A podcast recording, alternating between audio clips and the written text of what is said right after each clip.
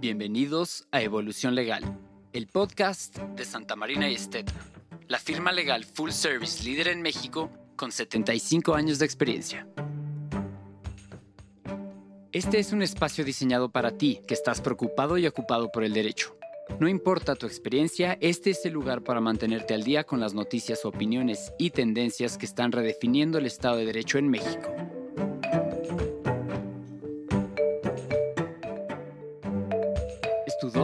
Información digerida para tu evolución legal. Te invitamos a ser parte de la conversación.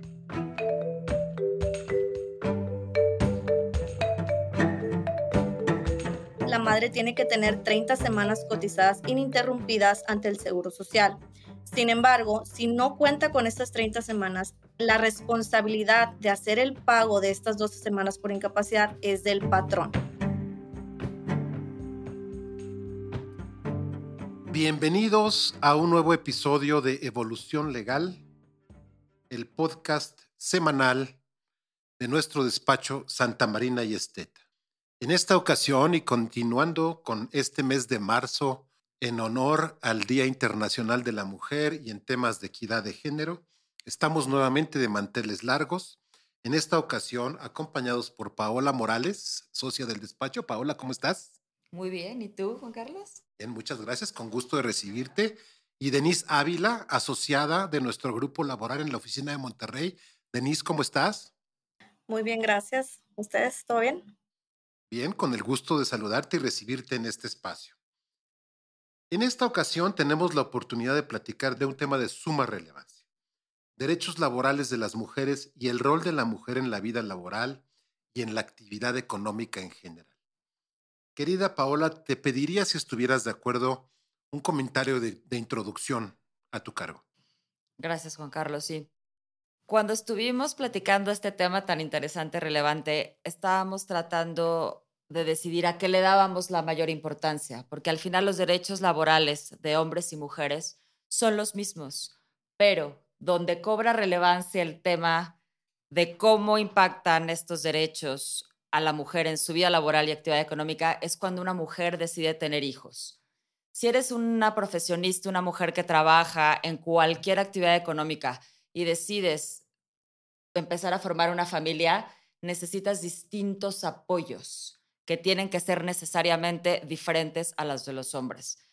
No me voy a meter en la parte medular laboral, que esa le toca a Denise, pero sí tiene un impacto en la vida laboral y en la actividad económica, porque necesariamente hay que hacer una pausa, ya sea porque tengas que dedicar más tiempo al maternaje, porque tengas que reducir tiempo de trabajo, lo cual es proporcional al ingreso que recibes probablemente y a tu desarrollo profesional.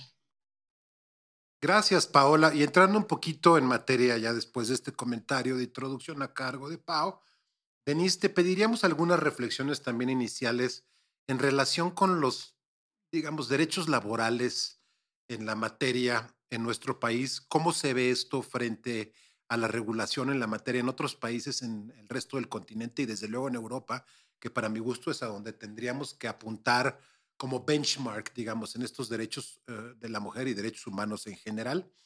Y algunas estadísticas que nos traes en la materia, según recuerdo. Claro que sí, muchas gracias. Justo como me comentaba ahorita inicialmente Paola, no existe como tal una diferencia entre hombres y mujeres, sin embargo, sí cobra eh, cierta relevancia las oportunidades o los beneficios que se han otorgado en materia en base a la ley federal del trabajo. Las mujeres que deciden convertirse en mamás, ya sea por tener un hijo nacido propio o por un hijo que adopten, tienen diferentes permisos. Una madre que va a concebir a un hijo se le otorga 12 semanas de incapacidad por maternidad. Estas 12 semanas son seis semanas previas al parto y seis semanas posteriores al parto.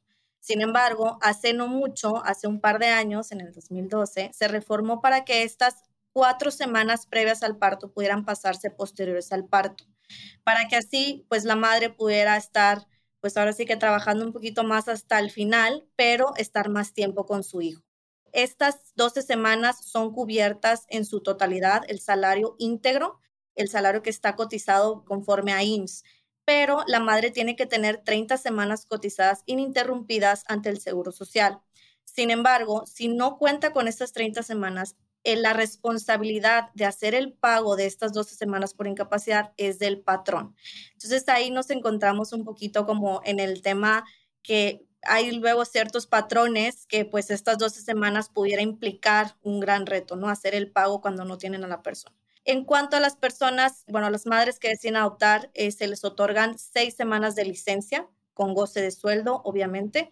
Y en cuanto a las mamás este, que deciden continuar con un proceso de lactancia, se les otorgan seis meses de lactancia en el cual te dan dos medias horas por día, ya sea que tú pactes con tu patrón para salir una hora más tarde o entrar una, una hora más temprano, perdón, o entrar una hora más tarde. Este periodo tiene que ser cubierto, no se reduce el salario sin embargo, sí considero que pues el periodo que nos dan por maternidad es muy poco porque regresas a trabajar con un chiquito o una chiquita de dos meses aproximadamente, considerando que pues a lo mejor tu bebé nace hasta la semana 40 o semana 38 y pues no puedes este, reforzar ese periodo de lactancia que muchas de las mamás o muchas de las personas buscamos. En cuanto a la comparación con otros países, dentro de América si estamos dentro de lo normal o la media, por así decirlo. Sí existen algunos países que tienen semanas adicionales. Por ejemplo, Chile, Cuba y Venezuela otorgan hasta 18 semanas, que esto estamos hablando que son seis semanas más de los que nosotros damos. Y en Europa es increíble que todos los países empiezan en 18 semanas y se pueden extender hasta 26, 28 semanas. O sea, es, estamos hablando de un mundo de diferencia en cuanto a lo que nos otorgan aquí en México.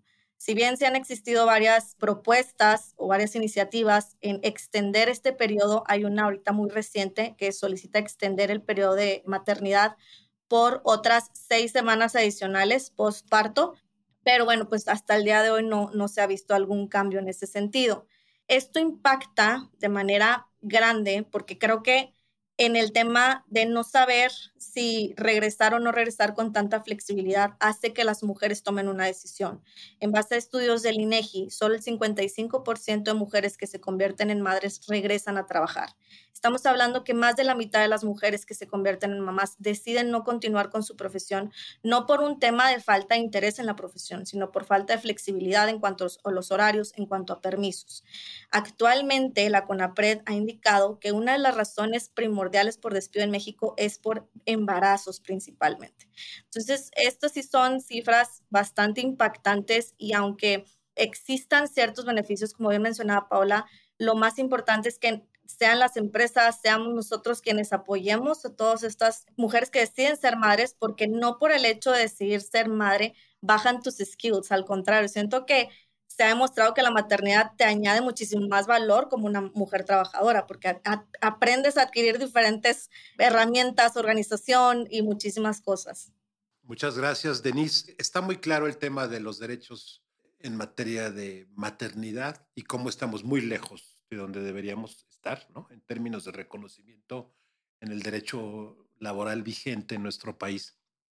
Abstrayéndonos un poquito más, Paola, y regresando un poco al tema original de este episodio, que desde luego pasa por los derechos de los que ya nos platicaba Denise. ¿Cuál es el rol o la importancia del rol de la mujer en la vida laboral y en la actividad económica a partir de estos, primero del reconocimiento al respeto de estos derechos? ¿Y qué podríamos elaborar al respecto, Paula? Las últimas cifras que habíamos analizado del INEGI en la población económicamente activa somos mayoría de mujeres. Imagínate cuál es la importancia de la mujer en la vida económica y laboral. Son sustento, hay muchas madres solteras que necesitan hacer las dos cosas. No hay hogares suficientes en una economía como la nuestra que puedan mantenerse con un solo ingreso, no por lo menos en la mayoría de las familias que tenemos en este país. Entonces, si no tenemos apoyos y no tenemos estos incentivos para que la mujer pueda regresar y retomar este rol, pues se va disminuyendo su importancia. Se diluye en la sociedad su participación remunerada, lo cual impacta directamente en la economía de un país. Entonces, no podemos hablar de una sociedad civilizada si no tenemos por lo menos garantizados todos estos derechos que se puedan cumplir, que se pueda retomar la carrera, la vida laboral y el crecimiento. Yo les preguntaría a ambas en este sentido, una vez analizado el tema de dónde venimos, dónde estamos, ¿cuál es la perspectiva hacia el futuro? Quizá ya orientando este episodio hacia la recta final del tema. ¿Cuál es la perspectiva hacia futuro? ¿Estamos en el camino correcto? ¿Debemos reorientar el rumbo? ¿Qué opinan? Denise. Yo creo que vamos marcando apenas esa brecha o ese camino. Sin duda, sí hemos mejorado a lo largo de lo que ha existido en la historia, pero con tantas cosas que han sucedido últimamente, incluso el tema del COVID, creo que apoyó o impulsó incluso algunas empresas a que empezaran a generar estos horarios flexibles o estos horarios de home office, porque antes era decir home office, yo creo que era súper penado en muchísimas empresas, era algo que no se podía ni siquiera visualizar como posible. Entonces, sí creo que hemos hecho algunos cambios, sí creo que ahorita el que hayamos vivido esta situación del COVID, lo que hace es que nos deja en claro, incluso no nada más a las mujeres ni a las mamás trabajadoras, a todos, qué es lo que buscamos, qué tipo de horarios, qué tipo de filosofía, la flexibilidad que tiene la empresa. Una vez que tú te conviertes en mamá, tú tienes que siempre como tener o hacer una base de lo que realmente buscas o lo que realmente necesitarías para planificar tu día a día, tu agenda, si estás compartiendo la filosofía de la empresa, si realmente tienen todas estas tecnologías o este apoyo este, de flexibilidad en lo que tú estás buscando para poder continuar con tu camino siendo madre y siendo profesionista. Entonces, sin duda, no estamos tal vez todavía en donde yo pueda ver que, sea lo, lo idóneo pero creo que sí estamos caminando hacia allá. Creo que sí se viene una generación en la que va a impulsar muchísimo más este tema de flexibilidades, este tema de horarios, el entender un poquito cuál es el rol de una mujer y no solamente una mujer, porque también muchas de las veces lo que hacemos es dar o incentivar más la maternidad cuando también se tiene que incentivar la paternidad, porque al momento de hacer muchísima la diferencia como en esta brecha de maternidad y paternidad, lo que estamos asumiendo es que el rol sigue siendo 100% de la mamá, independientemente que también ella esté trabajando. Y pues es un rol de ambos, es un rol de papá y de mamá. Entonces creo que vamos hacia ese camino y vamos por buen camino, pero todavía nos falta bastantito. Digamos que medio orientamos el rumbo, pero hay que acelerar el paso y ciertamente el tema de la pandemia, entre otras muchas cosas, nos ayudó a acelerar un poquito el ritmo y a enseñarnos que sí es factible hacerlo en forma ordenada, coordinada y sobre todo productiva. Paola. Un poco retomando lo que decía Denise de la paternidad, no teníamos en México una licencia de paternidad. Y si tú comparas la licencia de paternidad con la de maternidad, la de paternidad, Denise, corrígeme, son cinco, días. Entonces, imagínate, ahí le estás diciendo al papá, tú solamente vas a participar o tienes derecho a participar o deberías de participar cinco días cuando acaba de nacer la criatura.